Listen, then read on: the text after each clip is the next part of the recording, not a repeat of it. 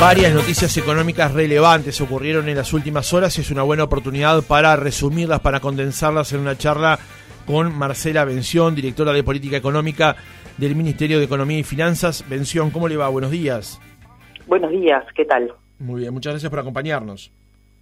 No, un gusto, gracias por la invitación. Bención, en primer lugar, eh, ayer en las últimas horas volvió la ministra de Economía desde Japón ha podido tener, aunque sea un mínimo avance, de cómo fue o qué balance se hace de esa gira en el país nipón? Bueno, confieso que todavía no he podido hablar con la ministra, eh, más allá de los titulares que obviamente este, siempre intercambiamos cuando ella está de viaje. Entiendo que fue una, un viaje exitoso, que, que se ha podido hablar de, de, bienes específicos este, que pudieran eventualmente entrar a Japón. Y, y recuerden que también uno de los objetivos de la visita era el tema de este, lo que el presidente ha, ha mencionado, este, la intención de Uruguay de unirse a los acuerdos comerciales que hay en la zona Pacífico. Y este y en este momento eh, Japón este, preside el, uno de los acuerdos y por eso es que efectivamente una de las zonas de los que tienen acuerdos y por eso este también eh, seguramente la, conversación fue muy variada en torno a los temas comerciales, pero seguramente me, interesa, me interiorizaré hoy en, detalle cuando vea a la ministra. Bención, en un viaje anterior que usted realizó con la ministra a Washington, estuvieron allí en la reunión del Fondo Monetario Internacional. ¿Qué balance hace de ese encuentro? Bueno, el, encuentro de, Washington de hace unos 15 días más o menos este, fue muy importante por, por diversas razones. En primer lugar, son las reuniones anuales del Fondo Monetario y del Banco Mundial, o sea, eh, para hacer un poco de memoria a la audiencia, eh, eh, el Fondo Monetario y el Banco Mundial este, suele organizar dos instancias al año en las que este, normalmente y la mayoría de, las veces este, las reuniones en Washington. Y, básicamente lo que se pretende es intercambiar visiones respecto al mundo, o sea que ya de por sí por eso es una reunión rica porque permite también eh, vislumbrar qué, está, qué están viendo las autoridades y las cúpulas de estos organismos tan importantes en la economía global respecto al mundo. Eh, básicamente ahí veíamos eh, la preocupación que obviamente existe por lo que sería el tercer cimbronazo en el mundo en, en estos este, del año 20 a la fecha, en estos dos años y pico. Primero tuvimos la pandemia, después la guerra con, entre Ucrania y Rusia, que lamentablemente aún no ha finalizado, y ahora, en tercer lugar, este, las subas de tasas de interés en el mundo, que obviamente es también eh, eh, un impacto negativo para todas las economías, las que suben tasas, las economías avanzadas, las economías emergentes, que, nos vemos afectados porque también tenemos que subir tasas de interés, este, este, eh, encarecer el crédito eh, a nivel interno y el hecho de que se encarezca el crédito también a nivel internacional, obviamente es una mala noticia este, para las economías, así que eso fue importante entender esa preocupación que existe a nivel global y, y la importancia de ser prudentes al enfrentarse una vez más a un entorno internacional este, eh, que tiene sus cimbronazos negativos. En segundo lugar, fue muy importante porque la ministra de Economía cerraba eh, eh, su presidencia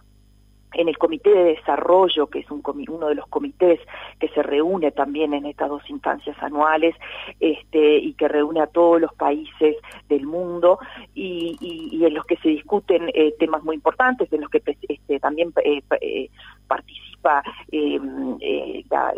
la, directora del Fondo Monetario, participa el director del Banco Mundial y, y la ministra al presidir este comité este, pudo de alguna manera poner los temas que a Uruguay le interesan sobre la mesa. Básicamente, este, la importancia de eh, los temas eh, eh, ambientales, y acá me, voy a hacer un paréntesis. ¿Por qué importan los temas ambientales al mundo y en particular a Uruguay. Importan porque si de alguna manera no cuidamos el planeta, vamos a seguir teniendo este, estos eventos climáticos que afectan a los hogares más vulnerables de nuestro país y del mundo, inundaciones, tornados, ¿verdad? Este, y también importa porque va a llegar un momento, y ya estamos viendo algunas incipientes este, medidas en, en, en, torno a este tema, de que los países eh, van a bloquear el comercio de este, productos que no son producidos este, eh, de forma eh, sostenible desde la perspectiva ambiental. ¿A qué me refiero? Europa ya está de alguna manera con legislación este, que em, eh, eh, eh, tranca, genera barreras aquellos productos que este, del mundo que se generan eh, destruyendo bosques, por ejemplo, bosques nativos. Entonces, eh, eh, nosotros también como Uruguay tenemos esa obligación de estar mirando estos temas para proteger al planeta y para proteger los empleos de los uruguayos. Entonces la ministra pudo poner estos temas este, en, sobre la mesa y pedirle a los organismos multilaterales que este, den condiciones ventajosas de crédito a aquellos países como Uruguay que hacen los deberes en temas ambientales. Entonces, este, yo creo que eso tuvo eh, el, doble impacto de, de generar conciencia de la importancia de que este, se genere crédito más barato para eh, los países que tienen un buen comportamiento. Y sin lugar a dudas que puso a Uruguay en primera plana, este, que está, eh, digamos, discutiendo de igual a igual con las grandes potencias del mundo en torno a estos temas tan importantes. Creemos que ahí Uruguay este, tuvo un papel muy destacado que, que le sirve a todo el mundo, porque la gente, eh, y, uno lo escuchaba, ¿no? Quería reuniones con la ministra, preguntaba sobre Uruguay, este, eh, qué está haciendo Uruguay en estos temas, qué se puede invertir, en qué se puede invertir en Uruguay, y realmente eso creemos que es muy importante para el país y nuevamente para la generación de empleos en nuestro país. Venció en este contexto Uruguay emitió días pasados un bono atado justamente a eh, indicadores ambientales. ¿Cómo se generó la iniciativa de ir por este mecanismo osado de alguna manera a la hora de, tomar deuda? Sí, este, eh, agradezco esa pregunta porque yo creo que fue la, coronación un poco de todo este discurso de este, la importancia de atender los aspectos ambientales. Eh, efectivamente, como tú bien decís, este, Francisco, eh, hace unos días Uruguay emitió un bono en el mercado internacional este, que es inédito para Uruguay y es inédito para el mundo. Para Uruguay porque nunca antes Uruguay, a ver, ¿qué es un bono? Es básicamente un préstamo que pide el gobierno a los inversores, tanto locales pero fundamentalmente internacionales. ¿Por qué es bueno celebrar, eh, pedir préstamos? Porque, bueno, los gobiernos todos los gobiernos del mundo se endeudan, eh, todos tienen déficits fiscales como en, el caso de Uruguay y este eh, eh, lo, importante no es celebrar el préstamo en sí, sino las buenas condiciones a las que accede Uruguay que tiene hoy la tasa más baja. Los, inversores del mundo le prestan a la tasa más baja en la región. Y, y decía entonces que es inédito porque porque para Uruguay por primera vez se une lo que es la estrategia financiera de conseguir financiamiento, que obviamente todos los años hay que conseguir, para financiar ese déficit que decimos que el país tiene, este, con la política ambiental, porque de alguna manera este bono que emite el gobierno uruguayo eh, vincula eh, el costo de la tasa de interés que paga el gobierno uruguayo a los inversores que le prestan el dinero a el desempeño que el país tenga en materia ambiental básicamente en dos indicadores, las emisiones de eh, gases de efecto invernadero eh, eh, en relación al PIB, al, nivel de, actividad económica, este, y la preservación de los bosques nativos, es decir, esos bosques, no que no los bosques que se utilizan con fines comerciales, sino los bosques este, nativos, ¿sí? entonces, este, eso es inédito para el Uruguay y, y, básicamente Uruguay lo que dice es si al 2025, que las metas se fijan al 2025, eh, son metas que ya se habían fijado eh, anteriormente, en el gobierno anterior, en el 2017, son los acuerdos de París. Entonces, básicamente lo que dice este bono que, que, emitimos en los últimos días es, si Uruguay este, sobrecumple eh, las metas que se trazó al 2025 en el año 2017, entonces paga menor tasa de interés de la que a la que salió el bono en estos días. o sea, hay una rebaja en la tasa de interés. Eh, por, el por el contrario, si incumple las, esas metas, tiene que pagar más tasa de interés de la que paga este, actualmente por la emisión de ese bono. Entonces, eh, em, para el mundo, esa reducción de tasa de interés, si Uruguay sobrecumple sus metas, este, es inédito. Ningún país en el mundo había hecho una emisión que tuviera una reducción de la tasa de interés si el país sobrecumple sus metas ambientales. Y ahí marcamos punta y, marcamos ese discurso que yo mencionaba anteriormente que el país que la, que la que la ministra y el país tuvo en Washington hace unos días diciendo acá todos tenemos que este eh, eh, poner dinero arriba de la mesa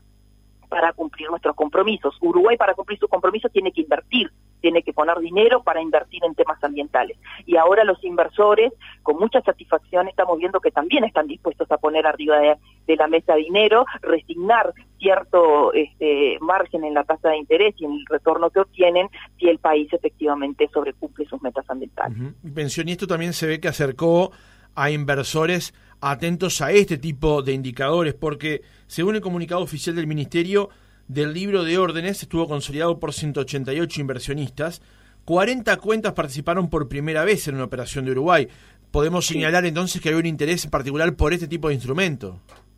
Sí, así es. Este, nosotros hace un año y medio que venimos trabajando en este instrumento. La verdad que no ha sido fácil y ahí destaco este, el liderazgo de la ministra en haber este, em, promovido eh, eh, este instrumento tan inédito, porque era un riesgo también salir con un instrumento que no existe. Y destaco fundamentalmente el equipo, el trabajo que hicieron este, eh, los economistas del equipo de, la unidad de deuda del Ministerio de Economía y Finanzas,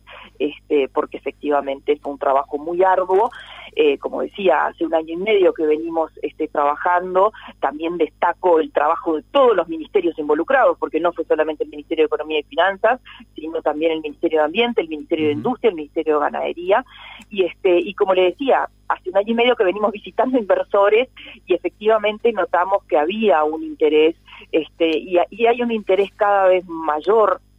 y creciente este, de los inversores en, invertir en lo que llamamos este, bonos sustentables, ¿no? que no son bonos verdes estrictamente, los bonos verdes en general se asocian a aquellos, aquellos bonos este, por los cuales uno emite dinero y, y, lo, invierte en un proyecto verde. Esto no fue así, fue, eh, dinero que, que, el país obtiene y puede utilizar para lo que quiera, para pagar jubilaciones, para, para pagar este salarios, pero este tiene estos compromisos ambientales implícitos que, que, asocian el cupón y la tasa de interés. Ahora, la, demanda superó ampliamente el monto emitido, estoy citando nuevamente el comunicado del Ministerio, con un libro de órdenes conjunto que en su máximo llegó a 3.960 millones de dólares. A partir de este dato, ¿es probable pensar que tal vez ya el año que viene Uruguay vuelva a andar por este camino, a, a nuevamente emitir un bono ligado a otro tipo justamente de cuestiones medioambientales? Sí, por supuesto que es posible pensar en esa alternativa. Este, como tú bien decís, este Francisco, eh, nosotros, este, nuestra intención cuando anunciamos el mercado que íbamos a salir con este instrumento era invertir este, lo que se llama el estándar en, en, en el mercado global, que es más o menos unos mil millones de dólares, y efectivamente eh, afortunadamente y, sorpresivamente, porque este, los mercados financieros están muy volátiles con todo esto que está pasando en el mundo, de subas tasas de interés y de guerras, este, afortunadamente tuvimos una demanda que cuadruplicó este, lo que nosotros pretendíamos colocar, con lo cual este, creemos que este es un camino que se inició para nosotros y que esperamos poder profundizar este, eh, incrementalmente y seguramente el año próximo y, y, bueno, y marcamos un camino para el mundo, ¿no? Porque creemos que no solamente nosotros seguramente volvamos a invertir, a emitir, perdón, un instrumento con estas características, sino que creemos que el mundo entero nos miró, vio nuestro éxito en ese sentido y este y seguramente siga también por este camino. Eh, ahí también me interesa destacar que, que, que, al día siguiente de emitir eh, fue casualidad, pero, pero, pero es importante destacarlo, este, obtuvimos una, una, una, una muy buena noticia de, noticia de una de las calificadoras de riesgo crediticio, que califica el riesgo del país, por así decirlo, este, que subió la nota de, que tenía el país a, a, a, la máxima calificación que Uruguay ha tenido en su historia, triple B más apenas a un escalón de la categoría A de, calificación de crédito. Y eso nos parece también muy importante porque porque eh, genera como esa mirada esa mirada hacia el país este, que viene haciendo las cosas bien eh, en, materia fiscal, en materia de financiamiento, en materia ambiental este, y, también en materia social este, eh, y, y creemos que eso ha sido una gran ventana para que el mundo nos mire y, este, y de alguna manera siga este camino. ¿no? El mm, Fondo Monetario Internacional eh, estimó que la economía uruguaya crecerá 5,3% este año 2022. La última estimación del Ministerio de Economía y Finanzas es del 4,8%, usted lo sabe mejor que nadie, a la ministra no le gusta ser demasiado aventurado en su este resultado de la economía eh, este, para este año ni en ningún otro año. ¿Se piensa actualizar de alguna manera el, lo que se cree pueda crecer la economía para este año o la tendencia del Ministerio de Economía sigue siendo 4,8%? A, ver, la ministra sí, efectivamente siempre eh, se, preocupa en remarcar que nosotros tenemos básicamente dos instancias de revisión, este, eh, digamos, eh, de, revisión oficial, si se quiere, de las proyecciones de crecimiento económico. Una es en febrero, cuando la ministra sale a hacer la revisión de cuentas fiscal, ¿no? Que con el cierre del año fiscal el año anterior, este, se hace una revisión de cuentas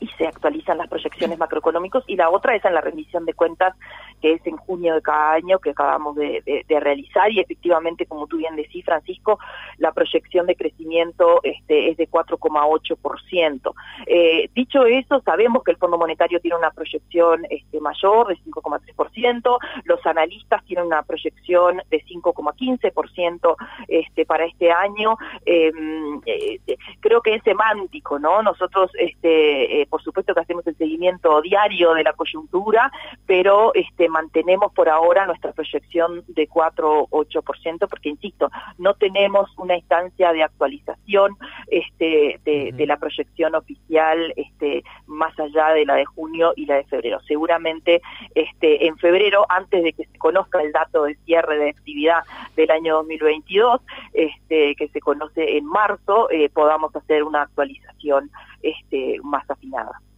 Bención, buenos días. Y con respecto a esta pregunta justamente y atado al tema del crecimiento económico, hay una eh, propuesta del presidente o una promesa del presidente de la República que está vinculada a rebajar el IAS y el IRPF. ¿Se está trabajando en, en, esa, en esa promesa que realizó el presidente?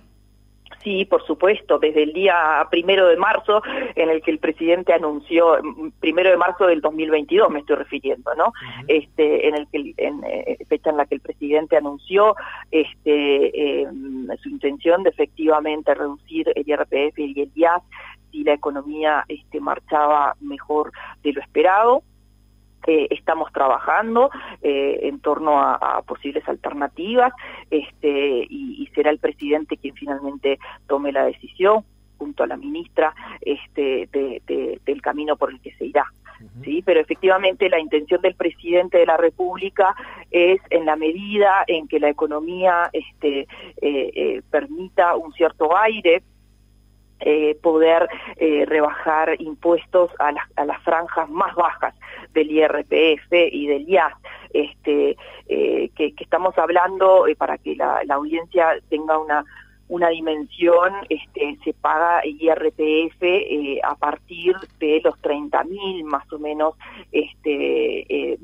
pesos mensuales líquidos aproximadamente. ¿Sí? Entonces la intención del presidente es efectivamente este, reducir un poco la carga tributaria este, proporcionalmente, mayoritariamente en esa franja. Ahora, es probable, Bención, que cuando se plantee este tema el año que viene, eh, cuando el presidente vuelva a hablar ante la Asamblea General o cuando se efectivamente se tenga el dato del crecimiento del año 2022 y se ponga este tema sobre la mesa, se va a hablar nuevamente de la justicia de bajar el IRPF o el IAS o aumentar las deducciones del IRPF en un contexto determinado de la economía uruguaya sabiendo hacia dónde apuntan esos impuestos. ¿Qué respuesta está pensando para esto el Ministerio de Economía? Bueno, a ver, se ha hablado mucho del tema este de la justicia, ¿no? Este, eh, por eso yo eh, recalcaba en primer lugar eh, de qué de qué de, qué estamos hablando cuando uno habla de franjas este, y las franjas más bajas este, a partir de las cuales se paga IRPF. Por eso yo aclaraba en el caso de, del IRPF que se paga a partir de los 30 mil pesos este, líquidos aproximadamente. En segundo lugar, este, el tema de la justicia eh, eh de, fiscal, digamos, de, de la, lo que es la política fiscal, eh, tiene que ver con los impuestos, ¿sí? por un lado, y tiene que ver también por, eh, por el lado de los gastos, ¿verdad? Eh, este gobierno em, ha sido el que más recursos ha destinado a la primera infancia, no solamente durante el COVID, que si recordamos eh, se duplicaron las este, transferencias monetarias a los a los hogares más vulnerables que son los que los que efectivamente tienen a aquellos niños eh, en situación de mayor vulnerabilidad de ingresos. Entonces, recordémosle a la audiencia que este previo al COVID se destinaban unos 260 millones de dólares a este, transferencias monetarias a esos hogares, estamos hablando de, lo que se llama las asignaciones familiares, este, eh, básicamente las transferencias también este, de, alimentación, eh, y, y, en el 2021 esas transferencias subieron a 500 millones de dólares, o sea que ahí hubo unos 250 millones de dólares prácticamente de aumento de transferencias a esos hogares este, con, los niños, que, sabemos que tenemos una situación de, pobreza a nivel de, niños, este, y se hicieron. Después está el, el programa Primera Infancia, que destinó ya no en situación de COVID y de emergencia, sino de forma estructural, de aquí al final del periodo de gobierno, 50 millones de dólares anuales a atender la primera infancia, tanto lo que, en lo que es transferencias monetarias como en lo que es reforzar este, eh, educación, alimentación en aquellos este, institutos que atienden a los niños este, eh, a los niños más pequeños. Después en esta en este año 2022 se anunciaron refuerzos a las transferencias monetarias de aquellos hogares con niños de 0 a 6 años. Se les dio un refuerzo mensual de 1.500 pesos por la situación de este, guerra en el mundo que había determinado un aumento de precios.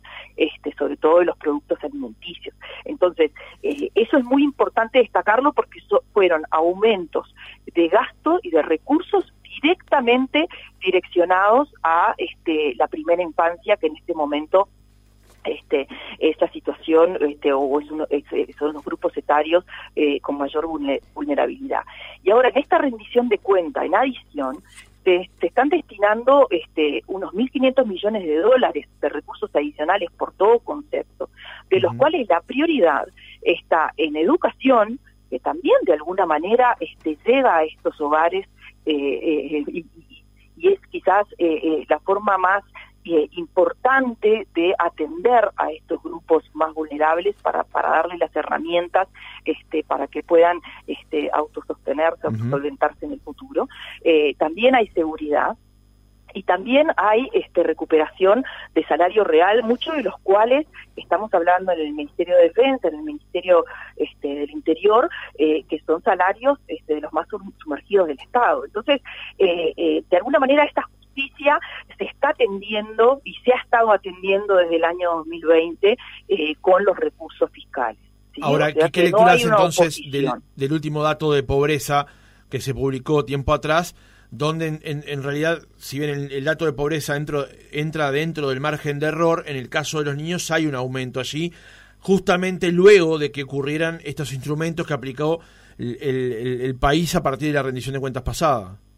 efectivamente, eh, el, eh, a ver, el, el, dato de pobreza eh, del primer semestre del 2022 es menor al del segundo semestre del año 2021. Se puede comparar segundo semestre con primer semestre porque no hay una estacionalidad este, marcada en, en, lo que respecta a los indicadores de pobreza. Entonces, lo primero que me interesa resaltar es que la pobreza en el primer semestre de este año se ha reducido respecto al segundo semestre del año 2021. Es verdad que la pobreza infantil este, se mantiene elevada, pero eso es un problema estructural que tiene el país y que no solamente se atiende o se resuelve con transferencias monetarias, justamente eh, esas transferencias a través de, recursos que se puedan dar en la educación, este, eh, eh, seguramente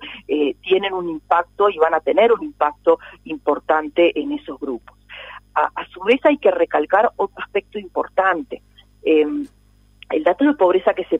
que se publicó hace un par de semanas eh, refería, como decíamos, al primer semestre del año 2022, donde este, incidió mucho la suba de precios de los alimentos a los que estábamos recibiendo por la guerra de Rusia y Ucrania. A partir de, de esa situación, si ustedes recuerdan, en abril y en mayo, este, el gobierno anunció una serie de medidas para atender esa situación, medidas que comenzaron a regir en junio y básicamente se van a extender por el por las eh, se han extendido por la segunda mitad del año 2022, con lo cual este, van a ser eh, captados seguramente este, en este segundo semestre eh, más que en el primer semestre del año 2022. Estamos hablando de este un aumento del 4% en estas en estas este, asignaciones familiares, en estas transferencias monetarias a esos hogares más vulnerables. Estamos hablando de un 2% de adelanto de los salarios este, a los funcionarios públicos, un 3% de adelanto en las jubilaciones, un este una sugerencia al sector privado de que pueda adelantar los correctivos este de los salarios privados eh, eh, a partir de julio, cosa que la mitad de los grupos de actividad eh, lograron hacer. Se han reducido los aranceles para los productos de primera necesidad de harinas y aceites, pero todo eso de alguna manera va a impactar mayoritariamente en el segundo semestre de este año. Bien más que en el, que en el primero y, y, seguramente no pudo ser captado en ese dato de pobreza del que hablábamos. Pero es importante este, resaltar que se está trabajando, que se está, que, que, este gobierno se está ocupando de esos niños y de esa pobreza infantil que es estructural, que viene de larga data, que no se pudo revertir ni aún en los mejores este, años de boom de commodities a mediados de la década pasada que este país tuvo y que de alguna manera este, requiere no solamente eh, focalizar las transferencias monetarias, sino también asignar recursos en aspectos bien estructurales como pueden llegar a ser la educación, la seguridad. Una última pregunta para cerrar este capítulo, Vención. Con respecto al IAS y al IRPF, ¿el instrumento que se busca o se piensa para el año que viene será aumentar el mínimo no imponible o aumentar las deducciones? Bueno, se está trabajando como como como tú me preguntabas este eh, hace un rato, se está trabajando en evaluar cuál es el mejor instrumento este para para de alguna manera atender este eh, eh, este esta definición del presidente de la República que no es una, una, una definición únicamente del presidente, vamos a vamos a entendernos que refiere a, a una a una